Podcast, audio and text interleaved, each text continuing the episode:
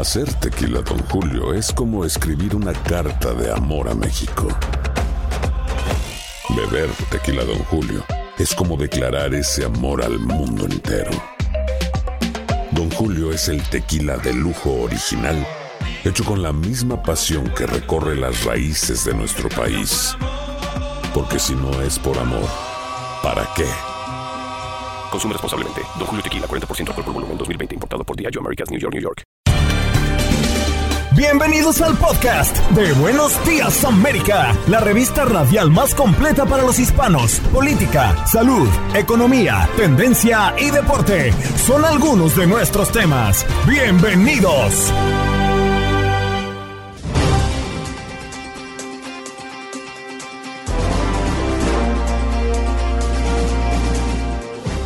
Buenos Días América conversamos con el doctor Juan Simón Sucre, quien es cardiólogo, para entender qué le pasa al cuerpo al dormir menos de seis horas por noche.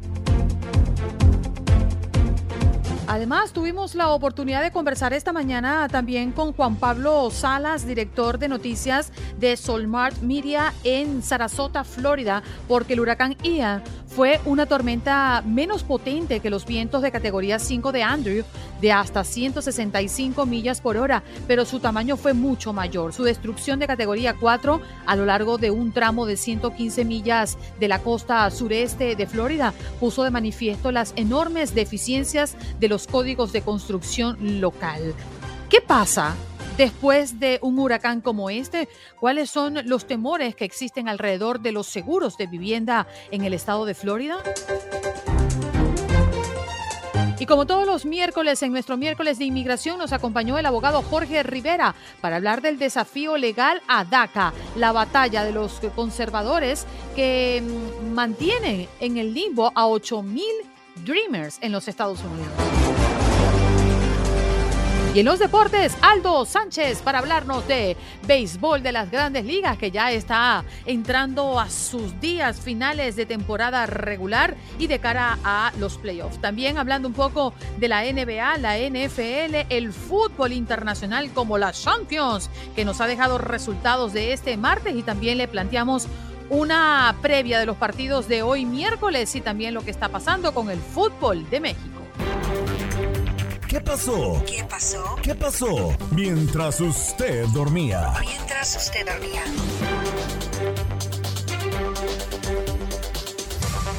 El Departamento de Estado dijo que la ventanilla para la recepción de solicitantes arranca al mediodía de hoy, miércoles 5 de octubre, y se cierra al mediodía del 8 de noviembre del 2022. La totalidad del sorteo se lleva a cabo por un sistema computarizado. De aquí, bueno, en, en Buenos Días América ya vamos a conversar de esto, pero por supuesto estamos hablando de la Lotería de Visas 2024. Y en otras noticias, Texas planea ejecutar este miércoles al reo hispano que logró que su pastor eh, pueda tocarlo a recibir la inyección letal. Ramírez eh, peleó en cortes para que su pastor pueda imponerle sus manos y orar en voz alta en el momento que reciba la inyección letal. El presidente ruso Vladimir Putin firmó el día de hoy la ley de anexión de cuatro regiones ucranianas y los decretos por los que se nombra formalmente a los dirigentes de Moscú ya había establecido allí. Y en noticias de California han desaparecido, secuestran a toda una familia en este estado. La policía anunció la tarde de este martes que ha detenido a una persona de interés vinculada con el caso. Y si nos vamos a Nueva York, llevan a inmigrantes de este estado a trabajar a Florida. Acusan abusos de algunas empresas, organizaciones de ayuda a inmigrantes como La Jornada. Advierten que empresas privadas que contratan a inmigrantes para ayudar a la limpieza de escombros en Florida no les están cumpliendo a los trabajadores como lo prometieron. Y vaya sorpresa, Angelina Jolie acusa a Brad Pitt de, abuso en un avión privado días antes de pedir el divorcio. Mm, y también en septiembre se presentaron 364 protestas en Cuba. El Observatorio Cubano de Conflictos lo ha reportado y es que durante el mes de septiembre se presentaron en Cuba un promedio de 12 protestas diarias para un total de 364. La crisis por la falta de electricidad ha agudizado el malestar. El régimen comienza a aumentar la represión. La historia detrás de los vuelos de migrantes que DeSantis envió a Martha's Vineyard, aunque las autoridades de Florida han dado poca información sobre este caso, de cómo se diseñó el programa, ya han empezado a conocerse más detalles de los vuelos y varios relatos que conducen a una mujer perdón, con experiencia en contrainteligencia militar. Y nos vamos a Texas porque ya pueden solicitar la ayuda de FAFSA para continuar con sus estudios. Y es que el periodo de solicitudes comenzó el pasado primero de octubre y los estudiantes que cumplan los requisitos tienen la oportunidad de obtener becas sin la obligación de devolver el dinero prestado. Ramiro Fonseca, gerente de participación comunitaria de Grand Houston, explica cómo puede usted obtener el beneficio. Vaya a nuestra página univision.com, sección Houston, va a encontrar el reporte completo. Y hoy en información deportiva hay duelos pendientes de la Major League Soccer de cara a lo que será los playoffs. Charlotte Football Club estará recibiendo a Columbus Crew e Inter de Miami contra Orlando City, los cuatro involucrados para los últimos puestos de playoffs en la Conferencia del Este.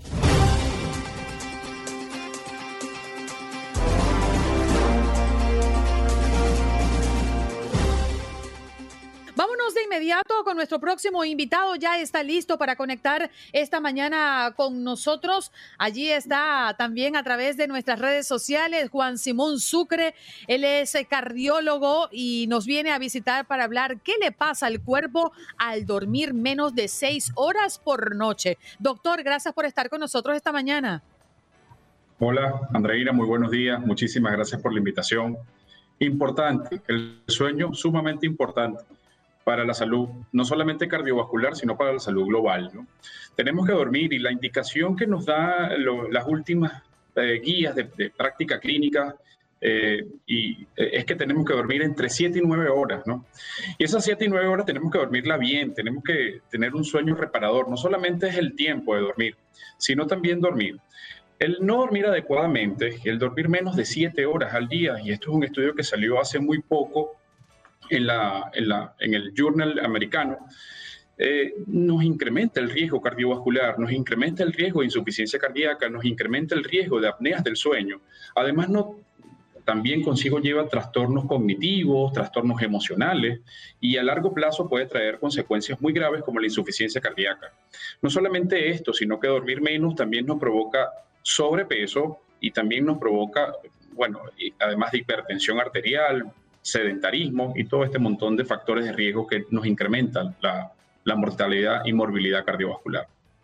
Doctor, como siempre es un eh, gusto saludarlo y, me gustaría preguntarle, y creo que a lo mejor también hablo por, muchas personas y muchos de nuestros oyentes, eh, para aquellas personas que por cuestiones laborales eh, sus horas de sueño son limitadas, ¿se puede compensar de cierta manera, por ejemplo, haciendo siestas en la tarde, ciertas siestas en la tarde-noche? O es fundamental que sean de corridas como tal? Lo ideal es que tengan siete horas y una hora más de siesta, pero eh, tienen que ser el promedio siete horas. Claro, hay horas laborales muy complicadas, ¿no? Hay horarios laborales que son sumamente complejos de, de, realizar, pero esas horas es descanso. Hace, hace unos, unos, días estaba en una discusión, sobre todo de sueño, con, con unos, unos colegas. Entonces estábamos hablando de que pues hay personas que duermen muy poco, duermen menos de seis horas, hay personas que duermen hasta cuatro horas al día. Sumamente complejo esto y algunos eh, bromeamos y decíamos, pero ¿podemos compensar esto con un poco más de ejercicio? No, la respuesta es, no. Eh, eh, el sueño es algo que es vital, es algo que no es discutible y debemos de dormir mejor. Doctor, fíjese que qué curioso. Nosotros arrancamos este programa a las 6 de la mañana, hora este, son las 5 en ese momento en el centro del país y bueno, en el Pacífico ni contar, 3 de la mañana. Y nuestros oyentes se activan desde el arranque del show. Y hoy con la pregunta de cuántas horas duerme usted, yo los, los, llamo los madrugadores favoritos porque, bueno, nos acompañan desde bien tempranito en este programa. Hay muchas personas que están terminando sus jornadas laborales a las 3 de la mañana ya en Los Ángeles. Otras personas están desde las 4 de la mañana dándole duro en la calle para poder cumplir con sus horas de trabajo y con sus compromisos.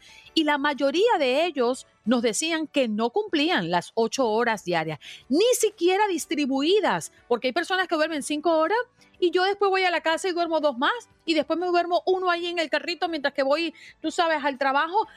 Este, este desarrollo Este desarreglo que tenemos nosotros con el sueño, eh, ¿Es posible compensarlo? ¿Por qué le pregunto? Porque yo considero que no es lo mismo dormir ocho horas corrida que dormir cinco, dos y una.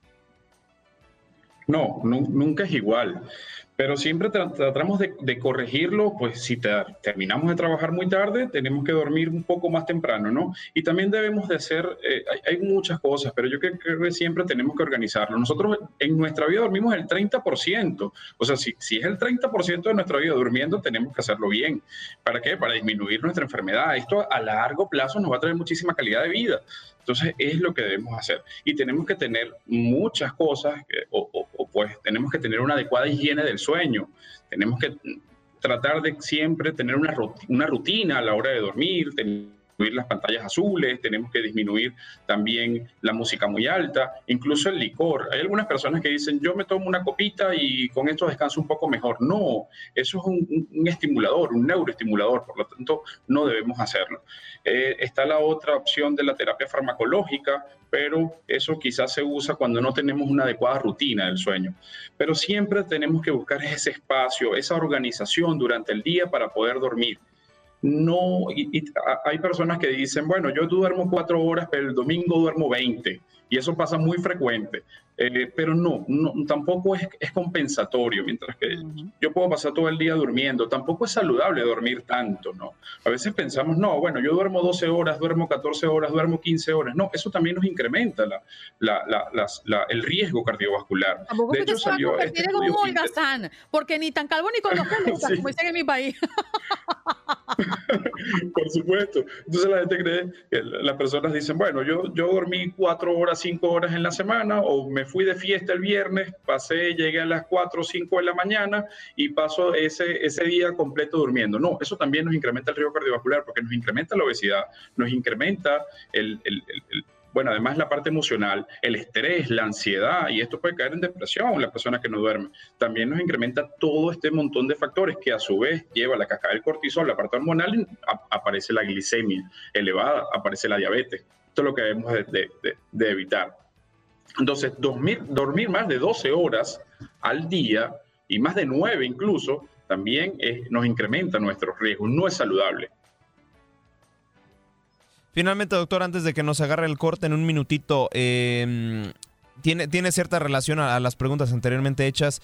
Incluso también, por ejemplo, desvelarte, pero sí dormir tus 8 horas. Ejemplo, yo me duermo a las 3 de la mañana y ando despertando a las 11 de la mañana. ¿Está bien eso o incluso también llega a ser eh, no benéfico para la salud? Sí, bueno, eh, le quitamos horas al día, ¿no? Ahora, si esas horas las compensamos con un hábito saludable, con una buena alimentación, eh, te despiertas a las 11 de la mañana, tomas un buen desayuno, un desayuno saludable, sales a hacer ejercicio, eso nos incrementa. De hecho, las enfermedades cardiovasculares son prevenibles. El 80% de las enfermedades cardiovasculares, que es la enfermedad global, es prevenible con hábitos saludables. No solamente dormir, sino comer mejor, eh, hacer ejercicio, nuestro control de peso, control de glicemia, control de presiones arteriales y hay muchos otros factores que debemos de evitar. Doctor, Pero sí se puede, Aldo. Si, duermes bien, esas ocho horas estás dentro del rango saludable. Ocho horas de valor, sí, señor. Doctor, muchísimas gracias por estar esta mañana con nosotros. El tiempo se nos acabó, pero qué valiosa ha sido su participación hoy. Muchísimas gracias a ustedes por la oportunidad, muchísimas gracias Andreina, muchísimas gracias Aldo.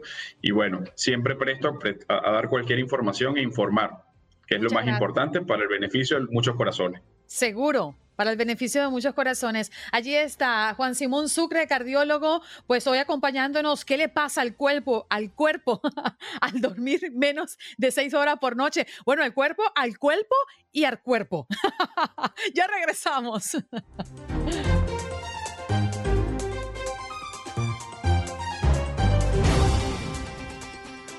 Vámonos de inmediato a enlazar con Juan Pablo Salas. Él es director de noticias de Solmart Media en Sarasota, Florida. Qué gusto tenerte, Juan. Gracias por estar con nosotros. Buenos días, Andreina. Muchas gracias. Aquí estamos eh, aportando a nuestra comunidad.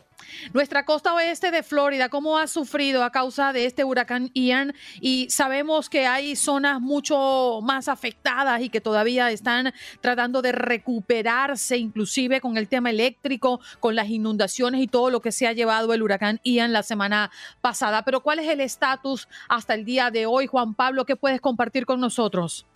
Bueno, depende de dónde estabas, depende del daño que recibiste y depende de la situación que estás viviendo hoy. Hay un gran sector de, este, de esta región que hoy respira un poco aliviada porque encuentra que su vida pues está un poco alterada, pero no demasiado. Sin embargo, hay dos áreas específicas por donde el huracán pasó con una intensidad muy fuerte durante muchas horas. Eh, un área al norte del ojo del huracán y otra área al sur. Entonces, por eso eh, la diferencia de daños que tú encuentras en áreas como Northport o Inglewood o en Fort Myers versus lo, lo, bien, en cierto sentido, que se puede decir que le pasó a Sarasota. Nosotros estábamos esperando un impacto directo, como se había previsto originalmente, de manera que eh, salir relativamente bien de esta historia resulta positiva para millones de personas, pero la situación en esos sectores eh, tan afectados es muy grave más de 38 personas murieron ahogadas en Fort Myers, que es quizás uno de los puntos eh, más, más difíciles. Las autoridades y los equipos de rescate todavía están tratando de llegar a algunos de esos lugares. Hoy estará en ese sector y debe estar por llegar el presidente Joe Biden, quien viene a supervisar. Será además un encuentro interesante porque se va a encontrar con el gobernador eh, Ron DeSantis. Va a ser la primera vez que se encuentren estos dos eh, políticos. Tú sabes que DeSantis ha estado eh, más o menos preparando su carrera y su campaña presidencial y su eh, oponente principal es Joe Biden. De modo que el encuentro pues tiene ciertos matices políticos interesantes que esperamos que no vayan a interrumpir de ninguna manera lo que es realmente importante en este momento, que es la atención de las víctimas y de las personas que han estado pues sufriendo las consecuencias de Ian. También hay muchos, muchas personas afectadas en el centro del estado, particularmente en las zonas rurales, el área, el área de Mayaca, de Arcadia, de Huachula, eh, eh, es decir, los condados de Hardy, de De Soto, eh, y eh, el este del condado de Sarasota sufrieron extensos daños y siguen todavía inundadas muchas áreas.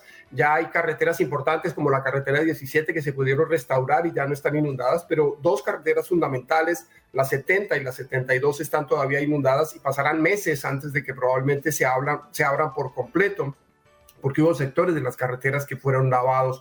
Cuando tú multiplicas esto, eh, eh, por miles de calles y cuadras, pues te vas a dar cuenta que la situación en la región es bastante complicada. La gente tiene dificultades en el tráfico, no encuentra gasolina, en algunos sectores el agua no se puede consumir, en otros sectores pues hay otro tipo de dificultades, pero definitivamente que la gente eh, que se ve más afectada pues está viviendo todavía experiencias. Imagínate que una semana después las autoridades todavía están esperando poder rescatar personas eh, en los lugares donde, donde más afectó la tormenta y sobre todo donde ingresó el mar, que es donde va a haber más víctimas definitivamente.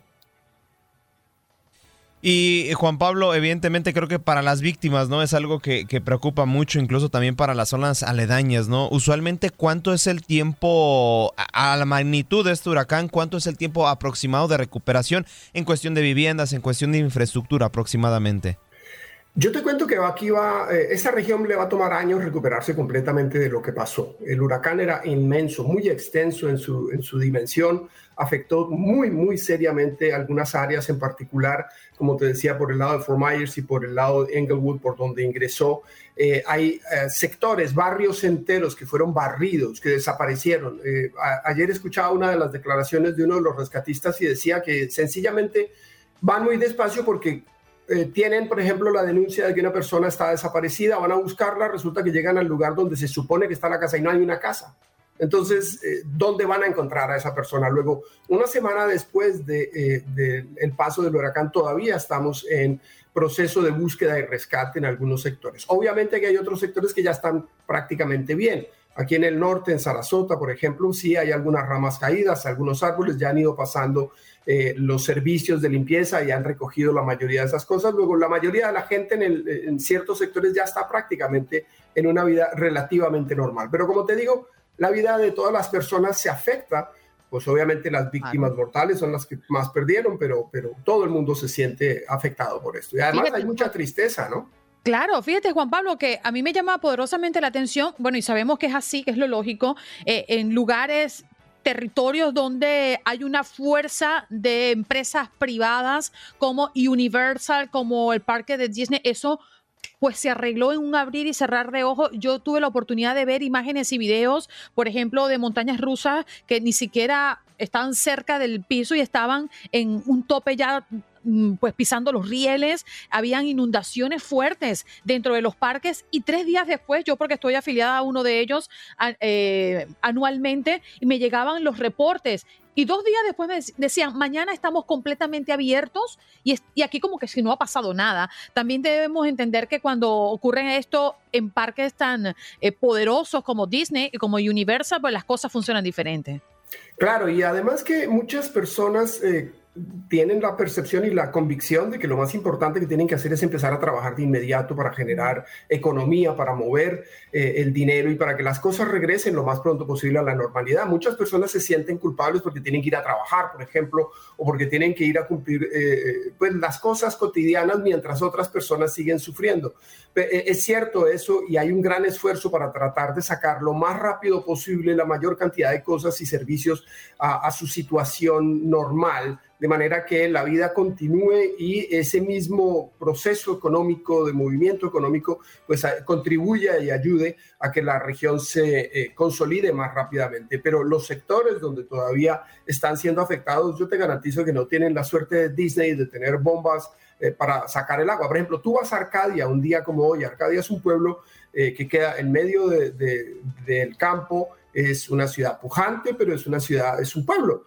Eh, y hay barrios enteros que todavía están bajo las aguas. Entonces ha pasado una semana y la gente todavía no puede regresar a su casa o todavía no puede regresar a su trabajo o no puede ir a la escuela. Hay muchas escuelas en la región que están cerradas porque obviamente esos lugares fueron utilizados como refugios, hay que limpiarlos, en algunos casos incluso hay que arreglarlos. Entonces toma tiempo para que cada una de esas cosas regrese a la normalidad. De modo que si tú tienes la posibilidad, la gente está regresando a su normalidad lo más rápido posible para mover a la, a, la región, pero hay mucha gente que está todavía directamente afectada y que no ha podido ni siquiera salir de la situación de emergencia. Hay lugares donde están distribuyendo comida, agua y hielo, por ejemplo, en varios de esos condados donde más se han visto afectados todavía hay esas jornadas. Hay muchísima gente que a través de las iglesias, a través de organizaciones y a través de, de, de la empresa privada están colaborando y llevando recursos a esas regiones que pasarán meses antes de volver a un cierto margen de normalidad y que pasarán años hasta que se recupere la economía. Por ejemplo, acá hay una lechería muy, muy popular que se llama Daikin, eh, eh, es una lechería del área de Mayaca, muy popular, muy conocida entre la gente, gente que colabora mucho con la comunidad. Perdieron 200 vacas eh, durante la inundación, se les destruyó una buena parte del negocio. Ellos acababan de ser nombrados la granja, del, el, gran, el dueño de Daikin acababa de recibir un premio como el granjero mejor del estado y viene el huracán y prácticamente le destruye eh, no solo su, vivienda y su, su, propiedad, sino que además arruina la vida de muchos trabajadores que están allí. Así que hay áreas donde ya están prácticamente bien y áreas donde van a tomar años en que se recuperen realmente. Y bueno, también a, lo que tengo entendido es que la mayoría, bueno, en esta transición en la construcción de casas y como tal edificios, viviendas en los Estados Unidos, pues bueno, principalmente son eh, de madera. ¿No sería a lo mejor esta cuestión de huracanes eh, replantear un poco también, un poco este sentido, ¿no? La construcción de, de las casas en Estados Unidos, un poquito hacerlo más con cemento, con ladrillos?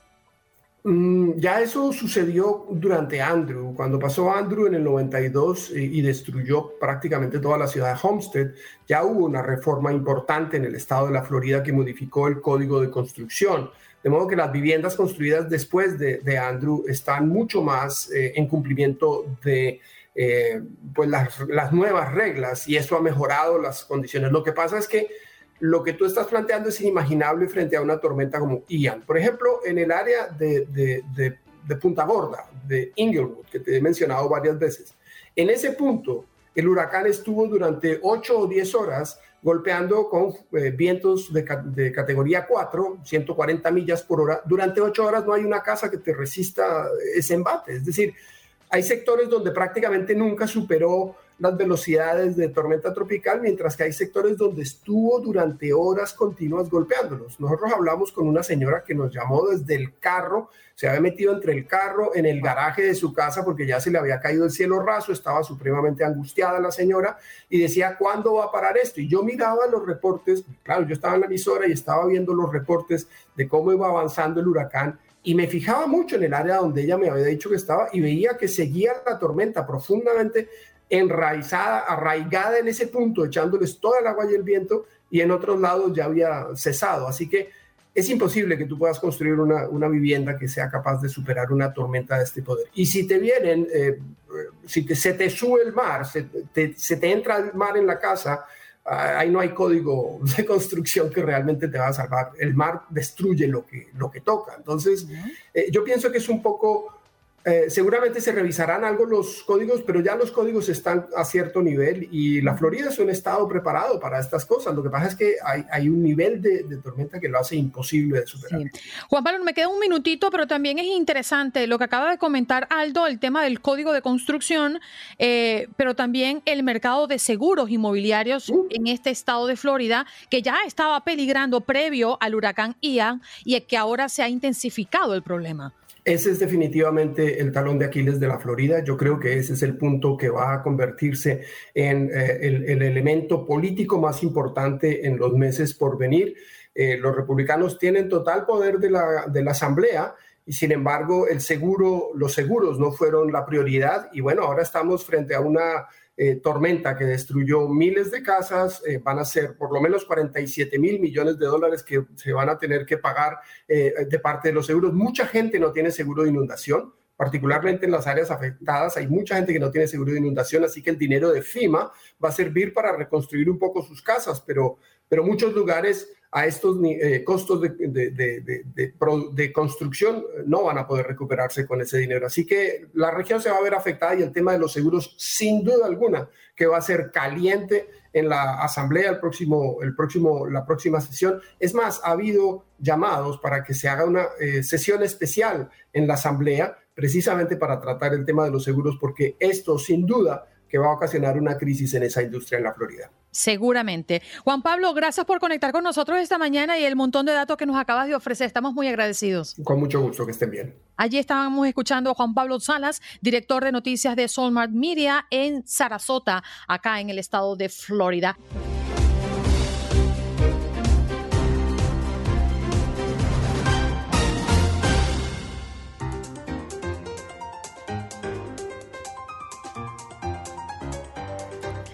Recordémosles a nuestra audiencia que estamos en miércoles de inmigración. Llame ya si tiene preguntas para el abogado y así podemos interactuar con usted al aire. Usted hace la pregunta y el abogado le da respuesta. Jorge Rivera ya está con nosotros, abogado. Muy buenos días, qué elegante como todos los miércoles. Gracias, gracias. Imagínense, aquí encantado de estar con ustedes. Mucha información y queriendo darle prioridad a nuestra gente para contestar sus preguntas. Así que aquí somos materia dispuesta de qué es lo que quieres hablar, lotería de visas, de Dreamers, tantas cosas que está pasando. Vamos a hablar de DACA, abogado, porque casi cuatro meses después de celebrada la última audiencia judicial que marca el futuro inmediato del programa Acción Diferida para los eh, Llegados en la Infancia del 2021, mejor conocido como DACA, la comunidad de Dreamers dice que cualquiera que sea el dictamen, seguirá pidiéndole al presidente que trabaje con el Congreso para que se apruebe una ley que conceda un estatus legal permanente. ¿Qué deben aspirar los que hoy tienen DACA y que han luchado tanto por tener un estatus legal en este país?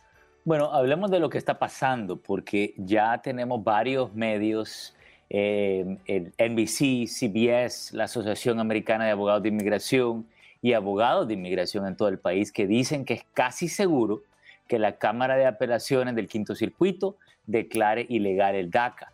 Eh, entonces, como dice el dicho, cuando el río truena es porque piedras trae. Y esa es la expectativa, eso es lo que se espera en la comunidad legal. No es lo que queremos escuchar, eso nos da como un balde de agua fría, Andreina. Y, fíjate que lo peor es que también esos mismos reportajes eh, y noticieros, los medios, están indicando, diciendo de que la Corte Suprema ha indicado que estaría de acuerdo con esa decisión. Entonces, al mismo tiempo, La Casa Blanca sabe esa realidad, sabe el peligro que corre del DACA y en, los próximos días se espera esta decisión, Andreina, y están preparando una eh, acción ejecutiva nueva para los Dreamers que los protegería contra la deportación, pero no les daría un permiso de trabajo. Por lo tanto, el consejo es que corran, por favor, hablar con sus abogados, pueden hablar con nosotros, pero lo importante es que se asesoren y desarrollen su plan B. ¿Cuál va a ser la alternativa para conservar el permiso de trabajo o llegar a la residencia en el caso de que quiten el DACA, que es lo que se está esperando en estos momentos. Mm, vámonos de inmediato con las líneas porque están llenas. Abogado, vamos a intentar pues eh, aprovechar el tiempo que nos resta. José, buenos días. ¿De dónde nos llamas? Y tu pregunta al abogado, por favor. Sí, buenos días a todos. Uh, yo los llamo de, uh, de, Texas, Garland. Adelante con tu pregunta. sí, mi pregunta es, uh, abogado, yo me casé con mi esposa hace 15 años aquí en Estados, bueno, aquí en Estados Unidos. Ella no tiene papeles, yo, yo tampoco. Pero uh, pues el hijo de ella, bueno, que es mi hijo también, pero no tiene mi apellido, uh, cumplirá 21 años en 5 años. Entonces, uh, mi pregunta es, ¿yo a él lo tendría que adoptar o, o qué es lo que tengo que hacer para que él no, pueda, podemos decir... Eh, lo puede pedir. Sí, mira, no lo tiene que adoptar siempre y cuando usted se haya casado eh, con la mamá del niño eh, antes que cumplir los 18 años, él lo va a poder pedir cuando cumpla los 21. Pero faltan 5 años, hombre. Busquemos una solución más rápida, porque nadie quiere esperar 5 años por una solución. Una posible solución es que a los 18 el joven entre las Fuerzas Armadas, les puede dar un, un beneficio que se llama el PIP, le dan permiso de trabajo, entrada legal, y a los 21 los pide. Hablen con él, pero de ahí busquemos otras opciones que le pueda dar una solución más rápido, pero no tengan que esperar los cinco años, hombre. Vámonos con Eugenio. Gracias, José, por conectar con nosotros. Eugenio, adelante, ¿de dónde nos llamas y tu pregunta, por favor? Buenos días, llamo de la ciudad de Nueva York. La pregunta mía, eh, abogado, buenos días para usted también. Tengo un amigo uruguayo, vino con visa de paseo a los Estados Unidos, se quedó, eh, ha tenido varios años aquí, Luego conoció a, una amiga mexicana que es ciudadana americana, pero vive en Texas. Él vive en Texas. Piensa regresar al Uruguay voluntariamente, no tiene papeles, pero él quiere arreglar sus documentos. Eh, ¿Qué podría hacer su esposa siendo ciudadana americana si él se va voluntariamente al Uruguay para que él pueda tener sus documentos legales y permanentes y regresar a los Estados Unidos. Sí, pero momento. Eh, tú, vamos a confirmar un par de cositas. Tú me dices de que él entró con visa de paseo, ¿correcto? Con visa turista. Sí, correcto. Ok, entonces si él tiene una entrada legal, número dos, quiero confirmar, Tú me dijiste que conoció a una amiga, pero ¿el matrimonio es por amor o es por inmigración? Es por amor, del bueno, ¿correcto? El matrimonio, eh, abogado, el matrimonio es por amor. De hecho, tienen una hija, tuvieron una hija entera, fue por amor. Bueno, entonces no hay duda que es por amor, ¿ok? Entonces, eh, no, hombre, mira, tú tienes que hablar con él de emergencia. Dile que no salga del país voluntariamente, que sería una locura. Se me va a quedar eh, le van a aplicar un castigo de 10 años fuera del país. Él tiene que ya aplicar para la residencia. Y fíjate bien, en esa solicitud eh, incluimos un permiso de viaje y un permiso de trabajo para que le den un permiso para que él salga y vaya a su país, si eso es lo que él quiere, pero que presente la residencia primero para que ya viaje legalmente y no tenga problemas y no se me quede afuera. Bueno, vámonos con otro José, abogado, que nos ha llamado al 1-833-867-2346. José, ¿de dónde nos llamas? Y tu pregunta, por favor. Hola, buenos días. Mi nombre es José, hablo de aquí de Nueva York. Venga. La pregunta para el abogado es, yo apliqué para la ciudadanía, ya fui a las huellas, pero yo tuve, tuve un accidente de, tráfico hace como 20 años en otro estado y luego me pusieron orden de corte y yo no fui. quería saber si eso me afecta para la ciudadanía, necesito un abogado o qué. Sí, hombre, definitivamente que eso te puede afectar. Porque imagínate que no te hayas presentado a una corte, eh, pues no cumpliste con un requisito eh, de la ley criminal, fiscal, lo que tú le quieras llamar. Entonces, ni, que ni se te ocurra ir a esa entrevista antes de resolver esto. Pero tenemos tiempo, ¿ok? Porque apenas está pendiente tu caso. Corriendo. Quiero que busques un abogado de defensa criminal para que te arregle este problema que me parece que es insignificante, pero los problemas insignificantes, como no pagar un ticket o algo por el estilo, se te puede convertir hasta en una orden de arresto, hombre. Así que cuidadito, contrate el abogado, resuélveme esto antes de ir a tu entrevista de ciudadanía, ¿ok? Facilito, hombre. Rodolfo, adelante, ¿de dónde nos llamas y tu pregunta, por favor? Sí, buenos días, abogado, y a todos. Ah, le llamo desde Nueva York. Quería saber qué tiempo, eh, qué tiempo se está demorando los perdones, porque tengo como 16 meses esperando los perdones. Y cada vez que llamo y pongo mi número de caso, me dice que el G28 tengo que actualizarlo. Llamé al abogado, me dice que ya lo envió, pero que necesita tiempo para que eh, lo pongan en el sistema inmigración y que eso no afecta nada la pedida de los perdones. ¿Qué de verdad es eso? Sí, Rodolfo, mira, la G28 es el poder de abogado, lo que registra un abogado en el caso. ¿okay? Eso no va a atrasar el caso, el abogado tiene razón. Ahora, llevas 16 meses esperando, pero estos perdones se pueden demorar hasta tres años. ¿ok? Entonces, lo que tú tienes que pedirle a tu abogado, y si tu abogado no te quiere ayudar, te ayudamos nosotros, a pedir algo, quiero que apunte, apunte el nombre, Motion to Expedite, ¿ok? Moción para acelerar el caso por alguna emergencia. Todos tenemos emergencia. Sacar la residencia, permiso de trabajo, todo eso es una emergencia. Pero el abogado lo tiene que describir en un escrito, una declaración jurada, para tratar de convencer a inmigración. Así que dile que presente ese motion to expert para tratar de acelerar tu caso y si no tengas que esperar mucho tiempo, ¿ok?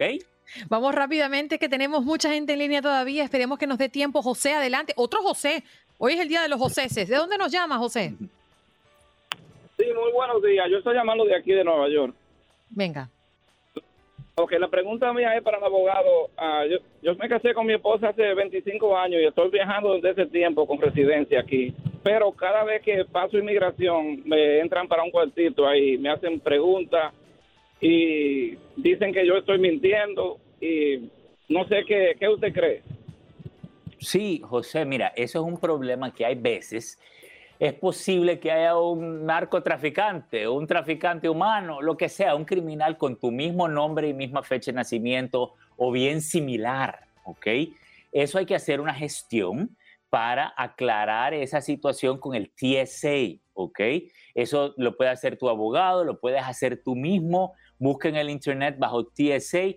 El punto es que hay un formulario que se llena, se puede llenar online para aclarar esa confusión y decirle, mira, yo no soy ningún terrorista ni criminal ni nada de eso, que te quiten de algo que se llama el watch list para que te dejen entrar sin pasarte al cuartito.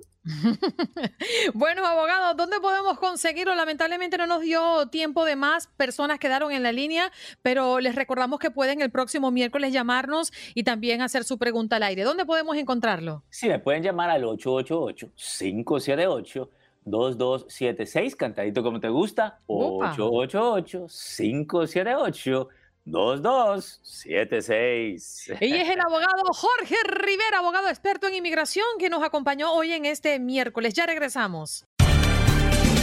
Estás escuchando el podcast de Buenos Días América, la revista radial más completa para los hispanos. Escúchanos en las diferentes plataformas: Euforia, Spotify, TuneIn y iHeartRadio. Tu DN Radio. Vivimos tu pasión. Como dicen los grandes, la liga se gana partido a partido. Partido a partido. En Buenos Días América, Contacto Deportivo.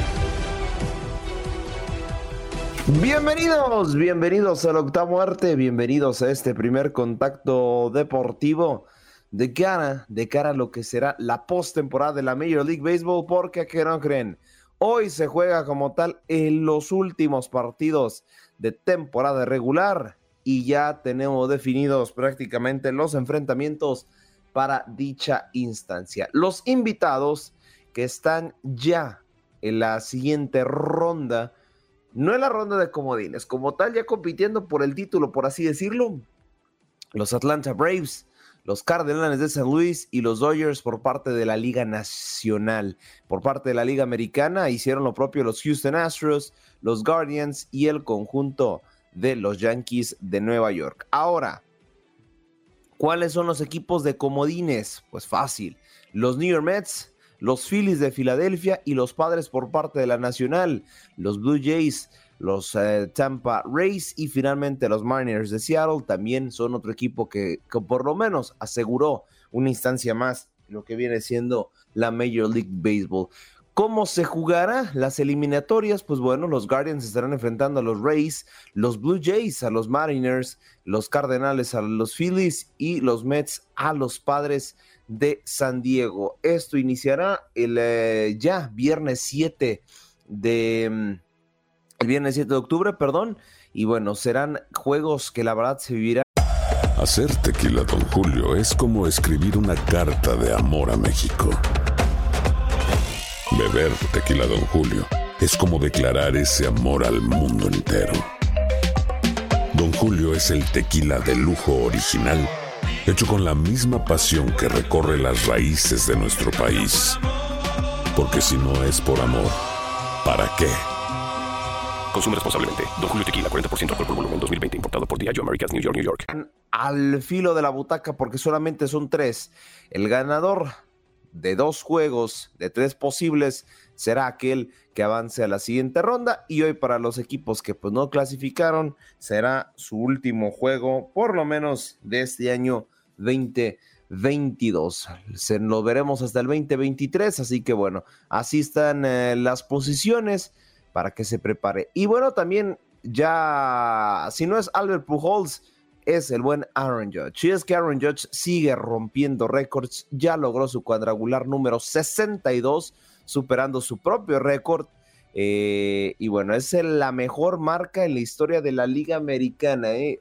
Es el jugador con más touchdowns en un año en su misma conferencia que más veces ha festejado cuadrangulares. Son, eh, la verdad, cifras muy, pero muy impresionantes. El mismo lanzador venezolano Juan Tinoco fue el testigo, fue testigo de dicha, eh, de dicho como tal suceso. Y bueno, excelente y un festejo evidentemente por parte del jugador de los New York Yankees, que, que puede seguir aumentando su marca, ¿eh? Hoy la puede seguir aumentando e incluso también en postemporada puede hacer lo mismo, ¿no? Eh, puede seguir aumentando como tal su número de cuadrangulares. Sería espectacular, ¿no? Si llegara por ahí de los 70, estamos hablando de 8 más. Si es que los New York Yankees, pues bueno, tienen mucho más partidos, pero bueno, al estar ya como tal instalado, ya directo a los playoffs, pues posiblemente es que siga aumentando su marca y nosotros más que contentos de seguir eh, viendo el deleite de este grandísimo jugador. Del otro lado, eh, también, ¿cuál será el formato de las eh, grandes ligas? El nuevo formato, porque recordemos que ha cambiado, ¿eh? en este 22 ha cambiado. Y vamos a repasar un poquito cuáles son las reglas. Para empezar, clasifican dos equipos en total, seis por liga. De la Liga Americana, pues bueno, ya les había comentado quiénes y de la Liga Nacional también. Ahora, ¿qué pasa con el juego de comodín y cómo se disputan los boletos a las finales, no? Ya los también les había dado un pequeño adelanto los dos mejores equipos de cada liga tendrán un descanso como tal, mientras que los cuatro restantes jugarán una serie de el mejor de tres partidos. Evidentemente, quien gane dos o, eh, será aquel que siga a la siguiente ronda. ¿Cómo es el nuevo formato de la postemporada? Pues bueno, facilísimo. Ya la serie divisional será tres partidos de cinco, como ya nos tienen acostumbrados. Y para la serie de campeonato también se disputará el mejor de siete juegos, ¿eh? o sea, aumentamos un poquito más y finalmente la Serie Mundial se disputará eh, los campeones, evidentemente, de cada liga, e igual será el mejor de los siete duelos. Así que bueno, ese es el nuevo formato de la Major League Baseball. No cambia tanto a lo que era el pasado. Evidentemente, permite a este, pues más equipos colarse a las instancias finales, pero sigue siendo un formato muy, pero muy similar a lo que se viene haciendo en años pasados. Así que ya se la saben, si sus equipos ya están como tal en la siguiente ronda, pues desearles la mejor de la suerte y pues para aquellos que nos quedamos con las ganas de ver a nuestro equipo en postemporada, pues ahora sí que la próxima será la buena. Hasta aquí este contacto deportivo con toda la información más actual de la Major League Baseball. Bienvenidos, bienvenidos a este segundo contacto deportivo para actualizarles todo aquello referente al mundo deportivo. Y ya les había adelantado algo en los eh, titulares, la pretemporada de la NBA se está llevando a cabo y es que sabemos que los primeros duelos fueron en territorio japonés, los llevó hasta allá esta pretemporada de la National Basketball Association. Y pues em, hay algo que sorprendió. Esta noticia yo la pondría más tecnológica, pero de todas formas se las comento porque se suscitó en la NBA. Ahí les va, ¿eh?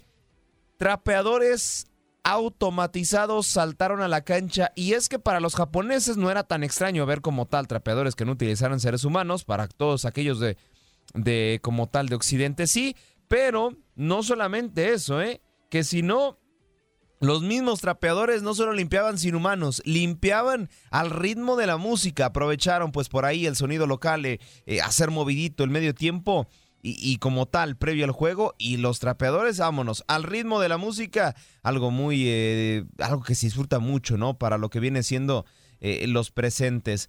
Eso es novedad en cuestiones em, como tal externas a lo que viene siendo la NBA, pero cuáles son noticias nuevas en esta temporada y es que el novato Jalen Brunson sumó 16 puntos en su debut con los New York Knicks. Una hablar de 16 puntos es una gran, pero gran marca. Ya venía de alguna pretemporada con los Detroit Pistons y bueno, ahora con su nuevo equipo logró contribuir con 16 anotaciones. Buena marca, buena marca. Y es que este jugador ya había firmado con cuatro años, con 104 millones eh, de dólares firmado con los neoyorquinos y pues eh, sorprende también cómo se le está utilizando y cómo se le viene viendo prácticamente desde la pretemporada porque no era un jugador que dislumbraba mucho dentro de sus cuadros titulares.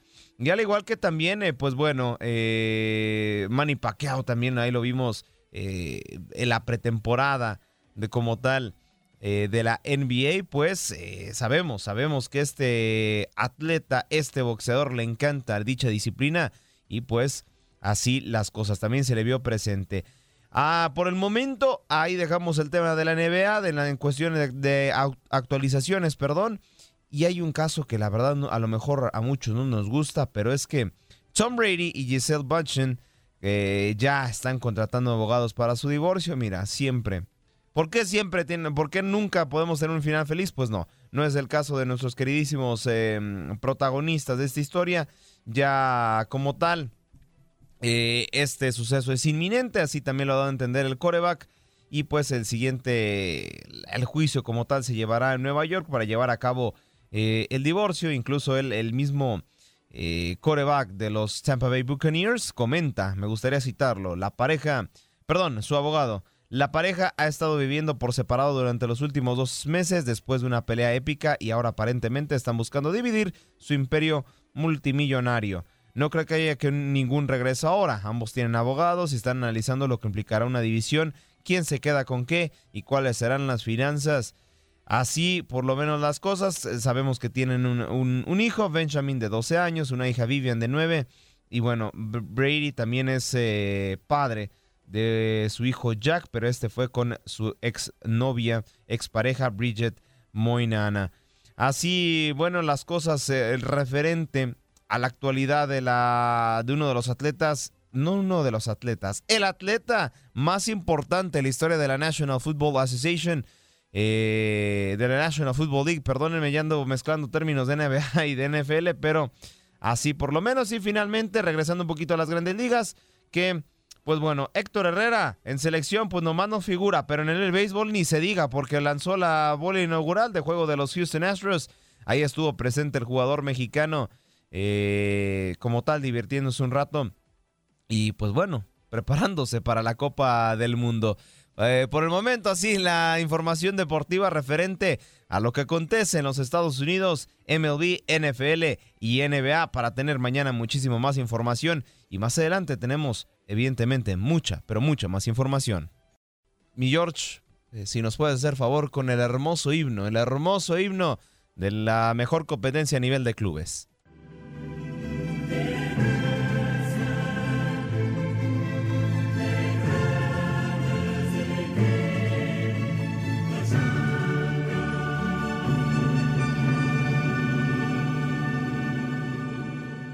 Ahí está la hermosa UEFA Champions League. Se jugó el primer día de su tercera jornada de actividad. ¿Y cuáles fueron las sorpresas? ¿Cuáles tanto no? Para empezar, yo creo que el rompequinielas de todos fue la goleada 6 por 1 del conjunto del Ajax sobre el eh, no, de, sobre el conjunto del Napoli sobre el conjunto del Ajax. 6 por 1 se lleva la victoria eh, la escuadra napolitana, que, a ver, es la mejor ofensiva de la Champions League. Viene de golear 4 por 1 a Liverpool. Viene de ahora meterle 6 goles al Ajax. Y ahora, pues prácticamente, pues que le hace falta nada más golear en su segunda vuelta. 13 goles es lo que tiene el conjunto napolitano, que también viene de ganarle 3 por 1 a los Rangers de Escocia.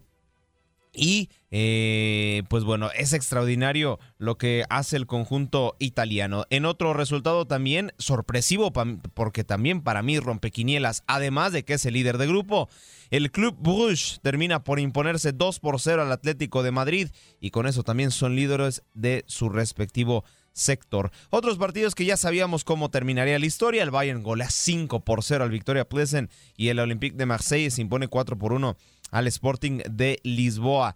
El Porto sigue, pues ahí este grupo también está ligeramente competido porque los que le ganan al más difícil pierden con los más fáciles y los más fáciles le ganan a los más difíciles y bueno, se hace un merequetengue ahí en la fase de grupos. El Porto ahora le gana al Bayern de Leverkusen 2 por 0. Finalmente, creo que también el eh, conjunto de Liverpool le ganó 2 por 0 a los Rangers de Escocia y bueno, Jurgen Klopp lo dijo, esto es oxígeno puro para el conjunto inglés porque ya veníamos arrastrando una mala racha. Finalmente, el eh, resultado más eh, mediático que se suscitó en la jornada de ayer. El Inter, el Inter de Milán se impuso por la mínima al Fútbol Club Barcelona y no, no me parece chistoso, Jorgito, tú con tu imparcialidad. Y es que eh, sí son malas noticias para el Barcelona, les, les digo por qué. Le toca otra vez enfrentarse al Inter, después le toca recibir al Bayern y cierra hasta la última jornada con el Victoria Pleasant. Estaríamos hablando que si el Barcelona llega a perder la siguiente jornada, es automáticamente mandado a la UEFA Europa League por combinación de resultados. Ya no tendría posibilidades de clasificar a los octavos. Entonces por ahí el Barcelona lo veríamos de nueva cuenta en la segunda cara de Europa. Mucho a la expectativa lo que pasa en el Camp Nou. Porque si el Inter, reitero, el Inter saca un empate, también lo compromete demasiado porque el Bayern lo visita la siguiente jornada. Tiene que ganar sí o sí el Barcelona si es que quiere pensar en octavos de final. Si llega a empatar o llega a perder el partido, estaría la misión. Bueno, si, si lo pierde estaría imposible, pero si lo llega a empatar también estaría muy difícil. Es catastrófico, Aldo. Es imperdonable que de dos, nada. Eh, eh, el Barcelona en esta temporada de Champions League. Es una vergüenza lo que está haciendo en el campo y eso hay que reconocerlo. Sí, totalmente de acuerdo contigo, Andreina. Y, bueno, ya incluso a Xavi no sé si ya atendió la cama o no, porque él declaró, él declaró que para él la liga es más importante, porque la liga es de una constancia a lo largo de un año y no la Champions que es por momentos. Ah, que también tiene razón, ¿eh? que la Champions también es por momentos. Ah, si no me con ese cuento. Si estuviesen ganando, dicen estamos peleando por el título, qué importa. Pero ahora nada, ni el cabo que ni quería. Sí, bueno, sí, evidentemente, pues le tienes que dar a la, a la competencia que te esté dando. Pero sí, sí estoy de acuerdo que no, o sea, ya de, cierta manera me parece que está tendiendo la cama, pero también la Champions League es de momentos y Real Madrid se conecta en el momento que se tiene que conectar. Y bueno, hacia el momento, porque si nos vamos a justicia, la temporada pasada o el Manchester City o el Liverpool debieron de haber sido campeones. Si nos vamos a justicia deportiva, justicia deportiva y no por momentos. Eh, la jornada de hoy también está movidita a través de nuestra señal. El eh, Leipzig se estará enfrentando al Celtic FC a, las 12.45 tiempo del este. Y más tardecito, el eh, Real Madrid frente al Shakhtar. Que ojo con el Shakhtar, ¿eh? Ahí está. Aquí no tenemos colores, aquí le damos parejo a todo. a todo, mira. Duro. El, el, Real Madrid frente a Shakhtar y esto pues ya lo hemos tocado en otros temas en Buenos Días América. Shakhtar ya está considerando la posibilidad de abandonar la competencia la UEFA Champions League a primera instancia porque su región está en un conflicto importantísimo. Ahorita no está jugando en su región, está jugando en la capital, está jugando en Kiev. Y pues bueno, está analizando como tal abandonar la competencia, o sea, en su grupo. Eh, los partidos pendientes que tengas con el Shakhtar ya es automáticamente ganar tres unidades, pero por el momento hoy el Shakhtar sí se presenta en Madrid y se estará enfrentando al conjunto merengue en punto de las 3 de la tarde, tiempo del este, así que no se pierdan la UEFA Champions League a través de nuestra señal.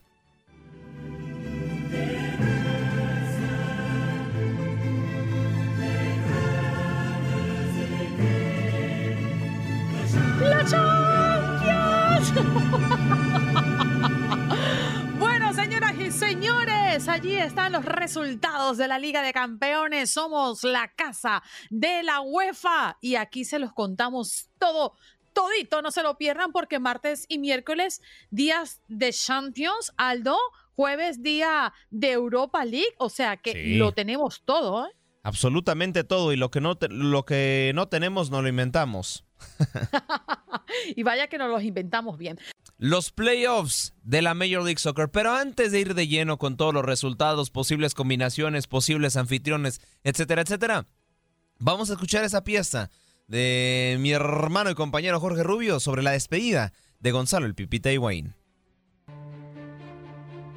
Gonzalo Higuaín anunció este lunes su retiro del fútbol profesional al finalizar la participación de Inter Miami en la MLS 2022. Visiblemente emocionado, el delantero que pasó en más de 17 años de carrera profesional por River Plate, Real Madrid, Napoli, Juventus, Chelsea y Milan, además de la selección argentina con la que participó en tres Copas del Mundo, ensayó su adiós. Lo hizo con esta emotiva carta leída antes de su conferencia de prensa. Hoy les quiero contar mi historia. Es el momento de comunicarles una noticia que un tiempo atrás vengo procesando, analizando y preparándome para esta decisión.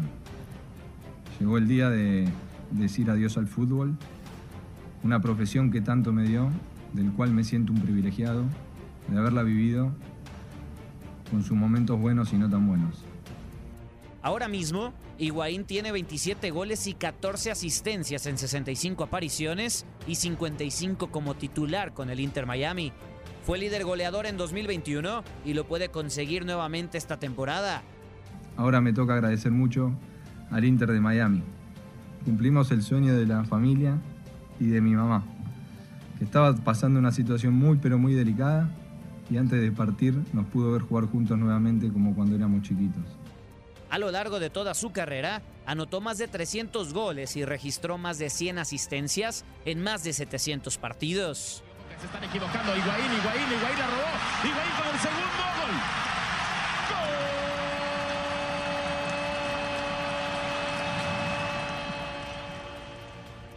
Con lágrimas en los ojos y con el corazón en la mano, el Pipita Higuaín se despidió de una carrera futbolística llena de éxitos, de claroscuros pero que sin duda alguna será recordada por todos los aficionados argentinos y también por todos los hinchas del fútbol.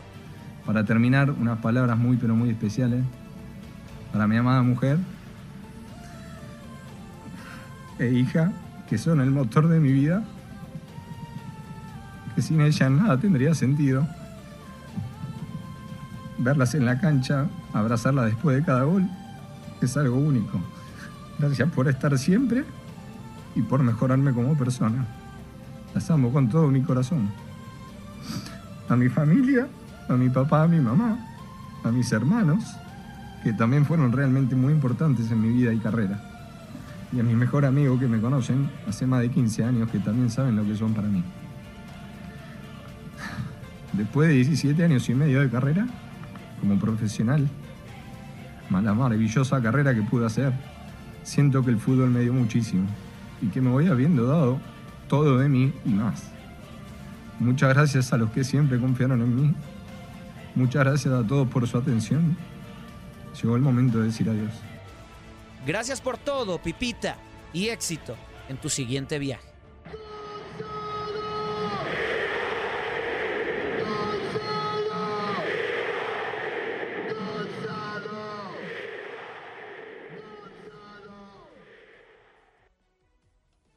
Ahí están, ahí está la pieza de despedida para Gonzalo Pipita Higuaín, que hoy jugará el derby de la Florida. Inter de Miami contra el Orlando City. Ahí estará su servidor junto a Max Andalón llevándoles las emociones y pasiones de este enfrentamiento. Que, ojo, eh, y ahora sí metiéndonos de materia deportiva. A bote pronto. ¿Qué necesita el Inter de Miami y el Orlando City? Pues bueno, dependen de sí mismos. Eh, Orlando depende de sí, Inter depende de sí lo más benéfico para Orlando y para Inter sería ganar.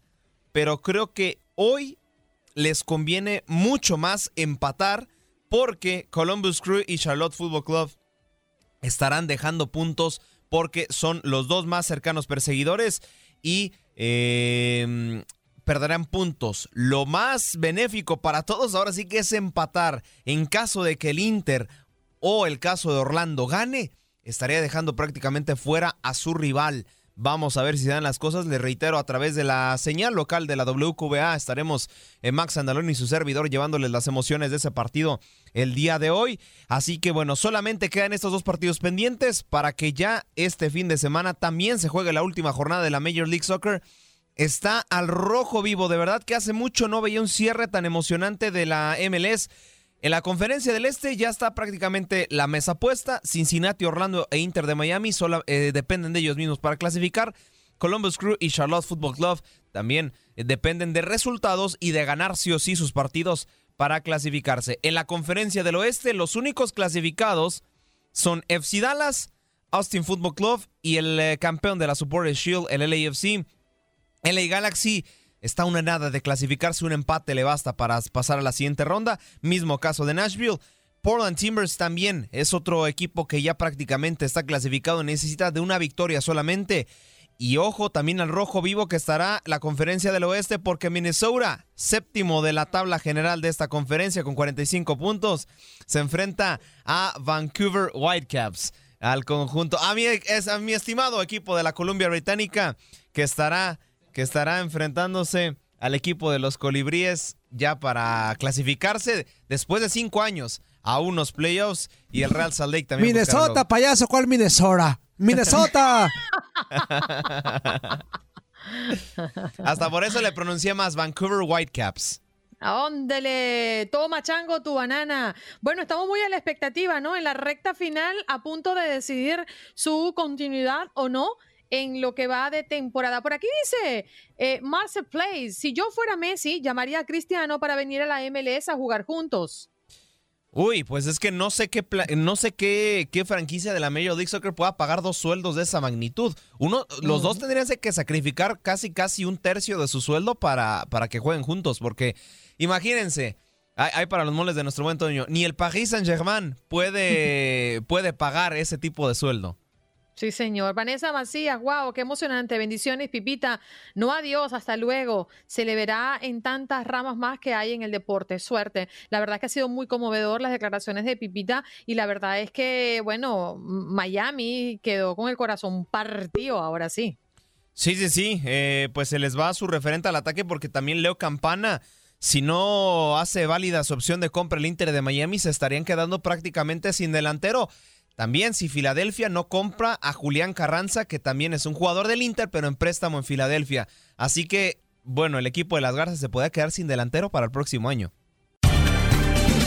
Gracias por acompañarnos en nuestro podcast. Buenos días América. Y recuerda que también puedes seguirnos en nuestras redes sociales. Buenos días AM en Facebook y en Instagram. Arroba Buenos días América. AM. Nos escuchamos en la próxima.